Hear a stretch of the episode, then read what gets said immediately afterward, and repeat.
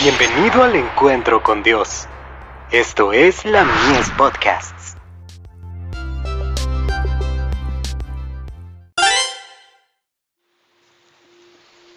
Recibiréis poder. Caridad. No es más bien el ayuno que yo escogí, desatar las ligaduras de impiedad, soltar las cargas de opresión y dejar libres a los quebrantados, y que rompáis todo yugo. No es que partas tu pan con el hambriento y a los pobres errantes albergues en casa, que cuando veas al desnudo lo cubras y no te escondas de tu hermano. Isaías capítulo 58 versos 6 y 7.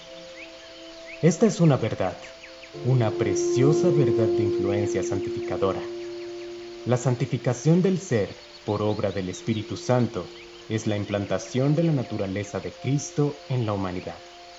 La gracia del Señor Jesucristo, revelada en el carácter, se manifestará en forma activa por intermedio de las buenas obras. De este modo, el carácter se transforma más y más perfectamente a la imagen de Cristo, en justicia y verdadera santidad. En la verdad divina existen requisitos muy abarcantes acerca de las buenas obras, que de un paso a otro se van ampliando. Las verdades del Evangelio no son inconexas, como en el ministerio personal de Cristo, forman una cadena de joyas celestiales que, a semejanza de hilos dorados, se tejen en toda la obra y la experiencia cristiana.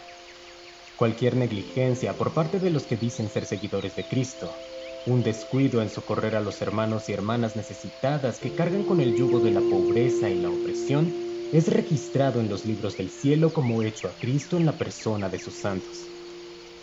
¿Qué cuenta pedir al Señor a tantos que presentan las palabras de Cristo a otros, pero fallan en manifestar tierna consideración y respeto por un hermano en la fe que es menos afortunado y próspero que ellos mismos? No son pocos los que no prestan ayuda a un hermano en problemas debido a circunstancias adversas y, al mismo tiempo, quieren dar la impresión a esas preciosas criaturas de que son representantes de Cristo. No existe tal cosa. Jesús habiendo sido rico, por amor a nosotros se hizo pobre, para que a causa de su pobreza podamos ser enriquecidos. Para poder salvar al pecador, ni siquiera estimó su propia vida. A Cristo siempre lo conmueve el infortunio humano. Manuscrito 34, 1894.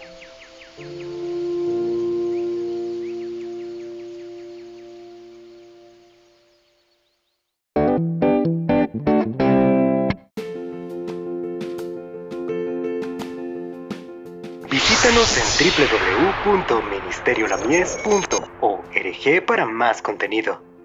Dios te bendiga.